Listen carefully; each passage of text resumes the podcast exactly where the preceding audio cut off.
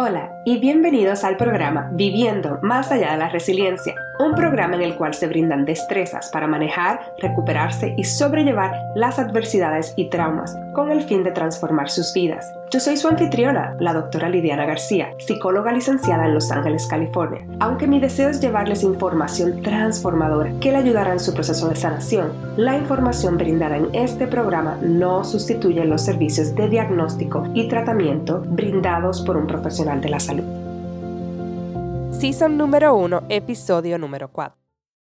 Hola y bienvenidos al episodio de la introducción del tema de trauma. Estoy sumamente emocionada de presentarles a una de mis mentoras que nos va a guiar con su conocimiento. Marina Compián es una trabajadora social clínica con más de 15 años de experiencia como psicoterapeuta. Marina obtuvo su grado de maestría en trabajo social en la Universidad de California en Los Ángeles, en UCLA. Ella ha recibido un sinnúmero de adiestramientos en tratamientos que han sido mostrados efectivos para tratar el trauma. Entre ellos está el que se conoce como la atención plena o el mindfulness, el apego, el EMDR por sus siglas en inglés, y en el que actualmente me estoy certificando, que es el modelo de resiliencia de trauma. Marina es una de las Master Trainer y tiene la certificación. Ella ha trabajado con diversas poblaciones, incluyendo las personas que no tienen hogar, los adolescentes que incurren en conductas de alto riesgo, niños y familia, la comunidad LGBTQIA, las personas de bajo nivel socioeconómico, adultos y en facilidades médicas. Hoy estaremos explorando el concepto de trauma, cómo impacta nuestro cuerpo, algunas de sus estrategias para manejarlo y las maneras para crear nuevos significados a partir del mismo. Bueno, pues comencemos pues. Hola a todos y bienvenidos. Aquí les tengo a una excelente persona que nos va a hablar un poquito de la información de la introducción del trauma. Se llama Marina Compián, ella es trabajadora social clínica y vamos a hablar un poquito sobre lo que es el trauma y para que sepan un poquito de información en general.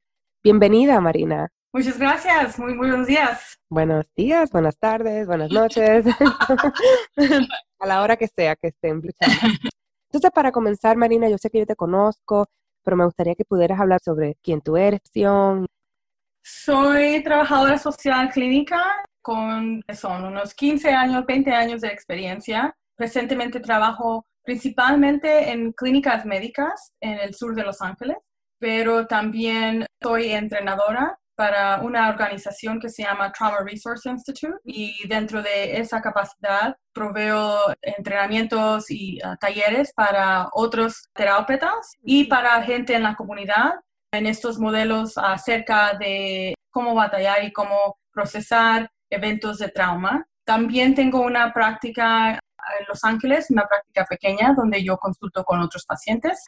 Creo que es todo. Sí, y así fue como te conocí en el entrenamiento del Trauma Research Institute, que fuiste una de las entrenadoras principales cuando lo tomé. Sí.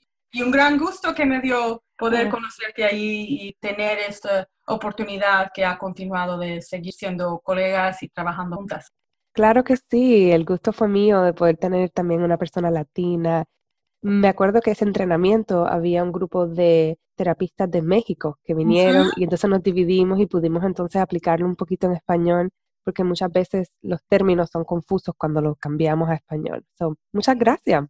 Ya, y es algo que nos gusta poder ofrecer más y más dentro de esos talleres porque es rara la vez que se encuentra un taller donde una persona de habla hispana pueda aprender esas cosas, pero también practicarlas en nuestro idioma. Nos da mucho gusto poder hacer esto dentro de esos talleres cuando se puede, cuando hay suficientes personas, pero sí las hay porque hay mucha necesidad en nuestra comunidad.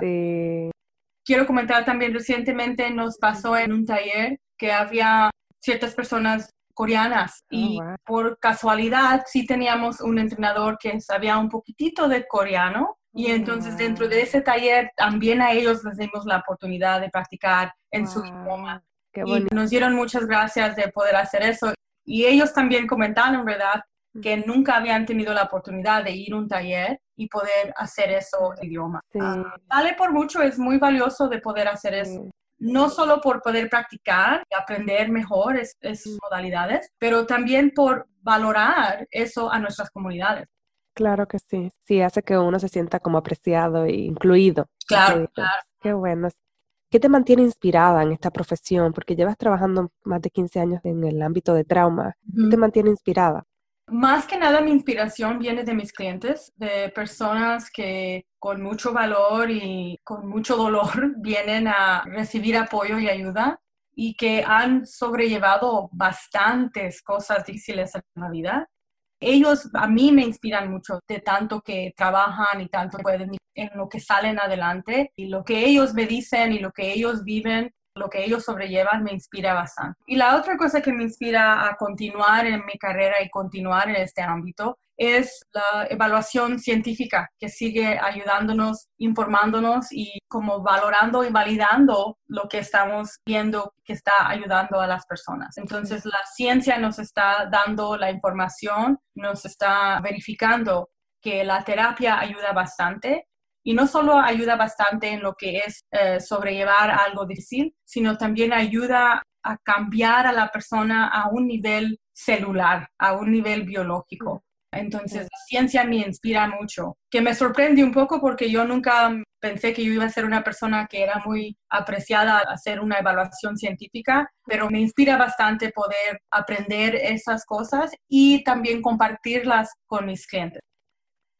Recientemente estaba escuchando el podcast de Oprah con Eckhart Tolle sobre el libro de um, A New Earth, creo que es, y estaba él hablando sobre lo que él recomienda para las personas practicar más el mindfulness, estar en el presente, y yo estaba, esto es el modelo, es mm. esa parte del embodiment, de estar en el cuerpo, de sentir los músculos que se activan, que no se activan cuando estás caminando, y yo, oh, wow, todo mm. lo que él está diciendo era como si estuviera leyendo el manual de,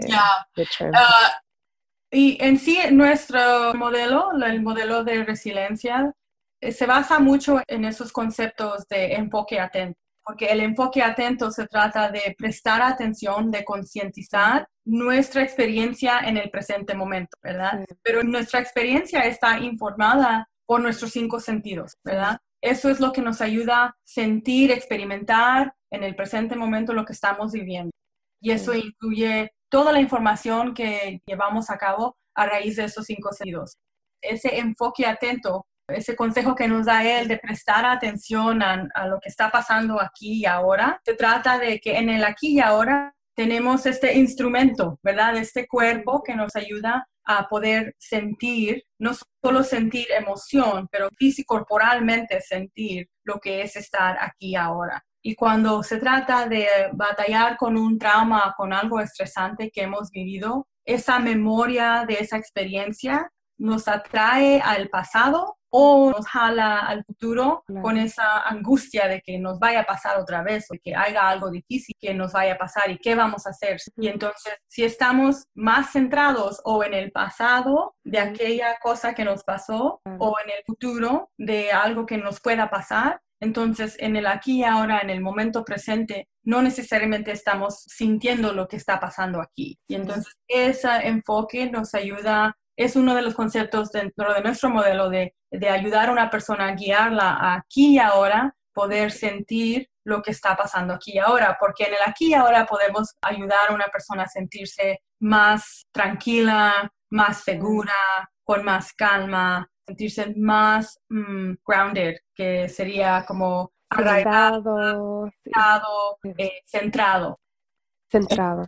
Sí, y después él estaba hablando de las personas cuando tienen dolor, llamó a una persona cuando tienen dolor y él estaba diciendo lo que es titrating, era pendulation, cómo enfocarse en otra área del cuerpo que no tengan dolor en este momento o que, que, siempre va a haber una área en el cuerpo que no lo tiene y cómo cambiar la atención hacia eso puede ayudar. No, fue espectacular. Yo estaba, oh my God, esto es, esto es el modelo. Hemos hablado un poquito en general sobre el trauma, pero ¿cómo te gusta definirlo o para que las personas puedan entender a qué nos referimos? En sí, rara la vez que me gusta usar la palabra trauma porque creo que tenemos una idea colectiva de que el trauma es algo específico, ¿verdad? Tiene que ver con casos de abuso, salto, ¿verdad? Algo así muy grande pero en sí el trauma es un estrés al cuerpo, un estrés a la persona que cuando pasa algo que es demasiado fuerte, demasiado grande para nosotros, para nuestra capacidad de asimilarlo, eso puede ser traumático a nuestra persona. Entonces, si algo es demasiado grande, demasiado fuerte, demasiado rápido, entonces no podemos asimilar y no podemos coordinar nuestra reacción a esa situación de manera que nos sobrelleva. Un trauma puede ser cualquier cosa que en aquel momento nos sobrellevó y entonces sentimos horror, terror, miedo, desorganización, inmovilización a raíz de eso. Pero a la vez también un trauma puede ser algo donde nosotros sentimos la falta de algo, muy poco por mucho tiempo. No sentimos suficiente apoyo, no hay suficiente recurso, no hay suficiente ayuda. Y entonces en ese momento también esas experiencias, especialmente experiencias en nuestra niñez ah, o cuando estamos más jóvenes o más vulnerables, que cuando hay algo que nos hace falta a un nivel crónico, entonces eso también puede ser traumático para nuestra persona. Sí, y hemos hablado un poquito sobre cómo impacta el cuerpo, pero ¿qué puedes añadir en términos de cómo impacta todas esas experiencias en el cuerpo?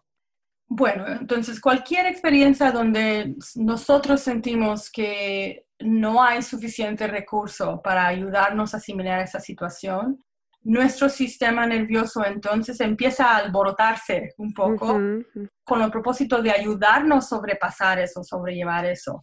Pero a un nivel crónico o persistente, entonces ese sistema nervioso está constantemente activo y estamos hechos para batallar o afrontar adversidad, pero a lo corto plazo, ¿verdad? Se trata de poder sobrellevar un problema, resolucionar algo y entonces que el sistema nervioso recapacite. Pero cuando estamos afrontando situaciones dentro de nuestras vidas diarias donde hay demasiado estrés, entonces ese sistema nervioso sigue trabajando, sigue trabajando para querernos ayudar a combatir eso. Pero a un nivel crónico, entonces disminuye nuestra habilidad de poder estar en otros estados de calma, de tranquilidad, de restaurar nuestros sistemas normales, digamos, nuestros sistemas de inmunidad, de digestión, de todo lo que es nuestro ritmo natural de la vida. Entonces, todo eso no está teniendo la oportunidad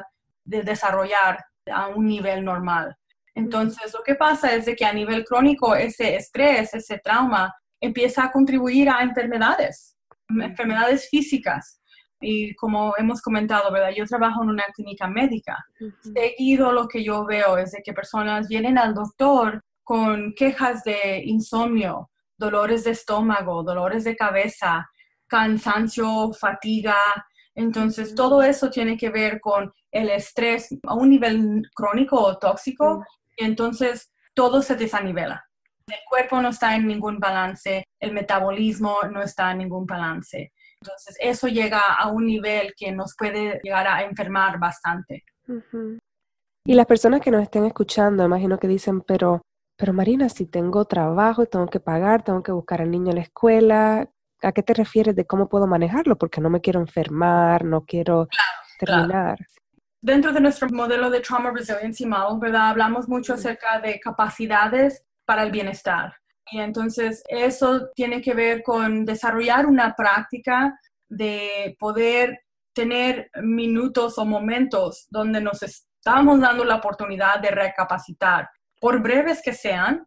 Eso nos da un gran beneficio a nuestra salud y a nuestro sistema nervioso, porque hay que darle oportunidades de recapacitar. Entonces, el ejemplo que he dado anteriormente es como conducir un carro, ¿verdad? De que hay que acelerar, pero también hay que usar los frenos. Y personas que, por ejemplo, manejan un carro que es hybrid, ¿verdad? Esos carros, lo que me han dicho, ¿verdad? Es de que cuando uno conduce uno de esos carros, es, al llegar a un alto, el carro se para completamente, el motor se para completamente. Durante esa breve pausa, se, ayuda a la batería de, de, cargar la pila otra vez. De la misma manera, nosotros tenemos que cuidar de este cuerpo de manera que darle oportunidades, por breves que sean, de cargar las pilas. Entonces, la práctica, la recuperación después de un trauma, se trata de poder desarrollar una práctica de darnos esos breves momentos durante el día o durante nuestras semanas de poder hacer eso. No tiene que ser gran cosa de dejar de trabajar o tomar una vacación larga. Puede ser algo de estar en una práctica diaria.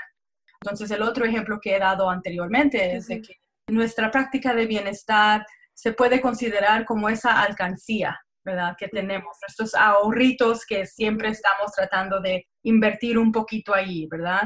Y no siempre podemos, pero sí le echamos esos centavitos para depositar allí. Entonces, nuestra práctica de bienestar tiene que considerarse como esa alcancía, como esos ahorritos que estamos haciendo. Entonces, porque cuando hay una emergencia que tal vez llegamos a necesitar unos centavitos más para salir de esa emergencia, ahí la tenemos. Pero si no hemos invertido dentro de allí, poquito a poquito, entonces no va a haber nada allí. Vamos a encontrarnos en una crisis donde no tenemos a nada que acudir. Entonces, esos momentitos que nos podemos dar de relajamiento, de manejo de estrés, de restauración, es un invertimiento en nuestro bienestar. Sí, que es sumamente importante. ¿Y cuáles son algunas de esas pausas o esas prácticas que se pueden tomar o que han notado que han sido buenas, que han sido bien efectivas? Bueno, algunas pausas que se pueden hacer, estamos una práctica que se llama utilizando recursos, ¿verdad? Y todos tenemos esos recursos, esas personas, situaciones, eventos, memorias, lugares que cuando los pasamos o cuando los recordamos, es una experiencia que nos trae gozo, placer, tranquilidad, felicidad. Y puede ser nuestros hijos, nuestros nietos, nuestra pareja, ah, puede ser un lugar de vacación, puede ser esa memoria de crecimiento de nuestra juventud donde disfrutamos de ciertas cosas. Puede ser mi favorito sabor de helado, ¿verdad? Cualquier cosa que en ese momento que tú la experimentas, que estés sintiendo placer, gozo, felicidad, tranquilidad, que eso nos ayude a darle un momento al sistema nervioso de recordar y saborear esa experiencia. Y al poder saborear esas experiencias, el sistema nervioso se tranquiliza. Prestamos atención, ¿verdad? Ese enfoque atento que hemos estado comentando de enfocar qué estoy sintiendo en este momento. Entonces, eso muchas veces nos recuerda y sentimos ese placer, ese gozo. Y muchas veces ni cuenta nos damos que no estamos respirando tranquilamente. Estamos respirando tensionados, ¿verdad? Pero si nos damos esos momentitos, uno hasta resuella. Sí. Nos entra esa respiración. Y esa a veces es una seña que el sistema nervioso ha regresado a estabilidad.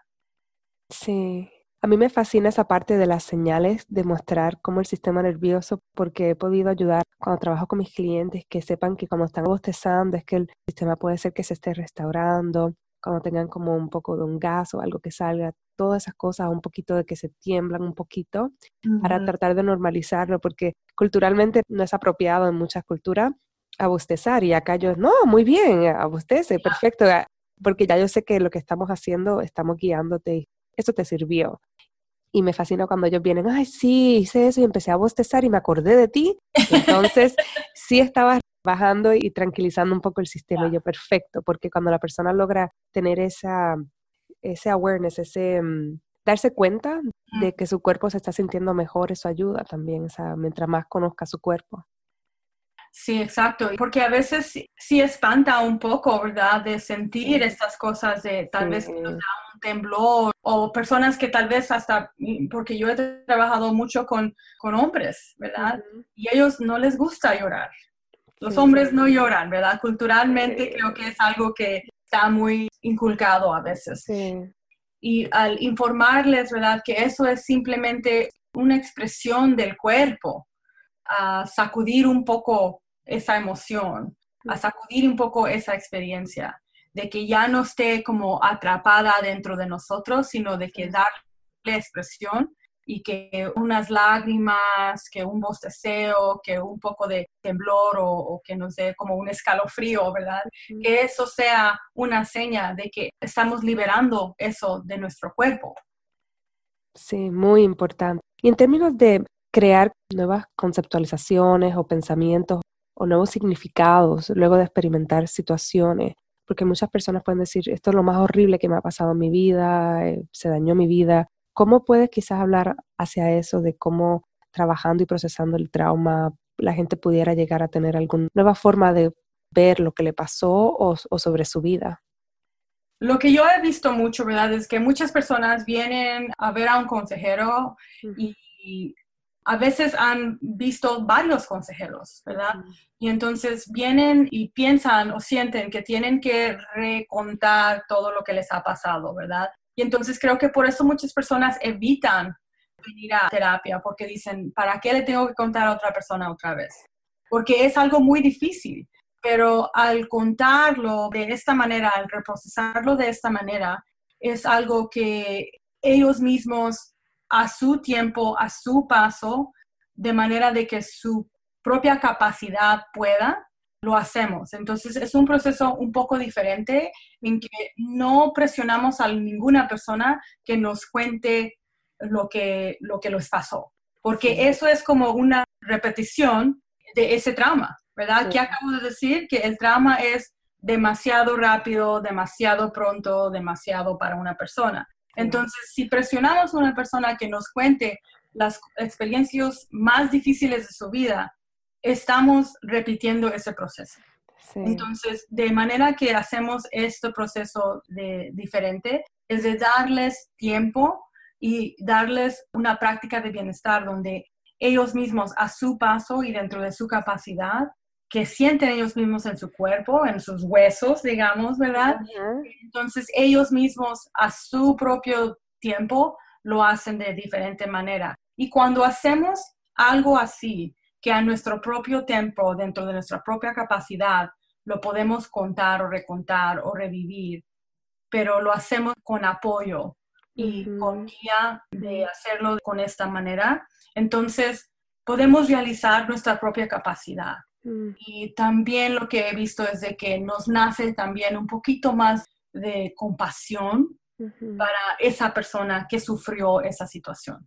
Entonces, lo que vemos, lo que he visto yo es de que cuando lo hacemos de esa manera, una persona llega a ver esa situación de diferente manera y llega a verse a sí mismo en diferente manera, con más capacidad, con más resiliencia, con más compasión para sí mismo y también con más claridad de lo que pasó y más claridad acerca de que eso ya está en el pasado. Porque el trauma muchas veces nos invade el presente y cuando podemos hacerlo de esta manera guiada y con tiempo, entonces empieza uno a realizar que eso ya está en mi pasado. No está aquí enfrente de mí, ni está encima de mí, sino está ya fuera de mí. Y esas realizaciones... Es sumamente importante es así. Y nacen de ellos, porque uno como consejero, mucho vemos y queremos que una persona se vea como nosotros los vemos, que los vemos como sobrevivientes, como fuertes, capaces, pero ellos no se sienten así. Entonces, cuando viene esa realización de uno mismo, entonces más se siente, porque uno lo siente y lo cree más de que cuando alguien nos dice algo así. Muy bien, sí, eso me gusta.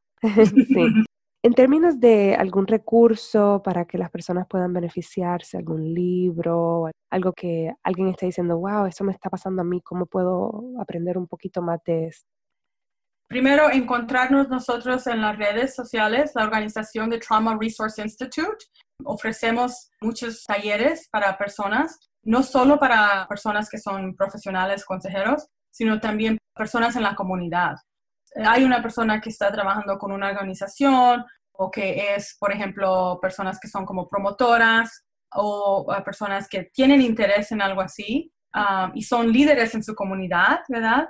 o quieren tomar un poquito de liderazgo en estos temas, hay talleres que se tratan de acerca del bienestar comunitario. Entonces, por parte de Trauma Resource Institute, eso se pueden encontrar.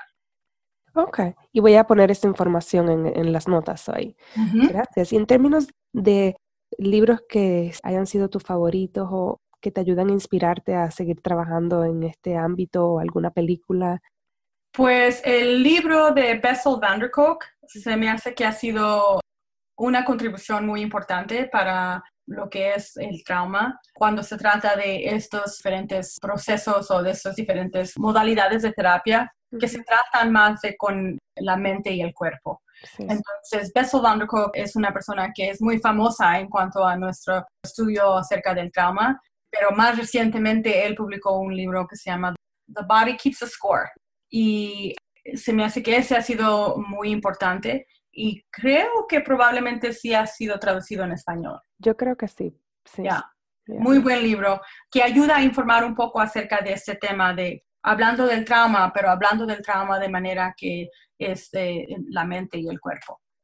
Pues yo creo que ha sido traducido, ahora mismo tampoco lo sé, pero si lo logro conseguir lo pongo en las notas. Muy buen libro. Y en términos de alguna película, las películas un poco más difíciles, ¿verdad? Porque las películas a mí me provocan mucha emoción. Pero creo que las películas que me han gustado bastante en cuanto a estos temas, que se tratan acerca del apego, de la conexión, de cómo la mente y el sistema nervioso funciona, es las movies de Disney, especialmente la movie Inside Out y la película de Up. Esas películas me han gustado bastante porque Claro, se trata de una caricatura, ¿verdad? Y entonces es más guiada para los niños, pero temas muy importantes para adultos también. Y me gustó mucho cómo presentaron esos temas, especialmente de memorias y de sistema nervioso y la mente, porque se me hace que es algo que hicieron un buen trabajo en cuanto a cómo presentar esos temas. Usualmente la uso de ejemplo también, la Inside Out. Muy buena. Y finalizando, ¿Cómo pudieran las personas que nos están escuchando seguirte o contactarte? Yo tengo una página en la red, me pueden encontrar en las redes que es resilienceally.net y tengo también un consultorio en la vecindad de Eagle Rock en Los Ángeles. Y allí me pueden encontrar. Estoy también en Instagram. Y me pueden encontrar en Instagram, pueden buscar mi nombre y allí voy a estar Allí estoy compartiendo un poquito más de contenido acerca de mis curiosidades, acerca de la neurociencia y mi práctica y estos modelos, incluyendo el modelo de Trauma Resiliency Model y Community Resiliency Model. So, Ahí me pueden encontrar. Perfecto, y todo esto lo voy a poner en las notas. Y Marina, ha sido un placer tenerte. Muchas gracias por haber dicho que sí, ser la primera que he entrevistado en el podcast y muchas gracias. Esto ha sido muy buena información brindando como la introducción de lo que es el trauma y cómo afecta el cuerpo. Agradezco mucho la invitación y espero que todo salga bien y estoy con muchas ansias de ver lo que vas a estar tú produciendo porque se me hace que es muy buena idea y algo muy necesario. Doy las gracias a ti por hacer esto para nuestra comunidad. Muchas gracias, muchas gracias y que tengas un excelente día, igual que a las personas que nos estén escuchando. Y continuaremos con la conversación. Gracias. Gracias. Gracias por escuchar el podcast Viviendo más allá de la resiliencia. Qué bueno es saber que están por aquí y espero que continúen en esta travesía y nos vemos en el próximo episodio. Si te gustó mucho este episodio, por favor recuerda darle like, review it y que lo compartas con tus amistades y familiares. Hasta la próxima.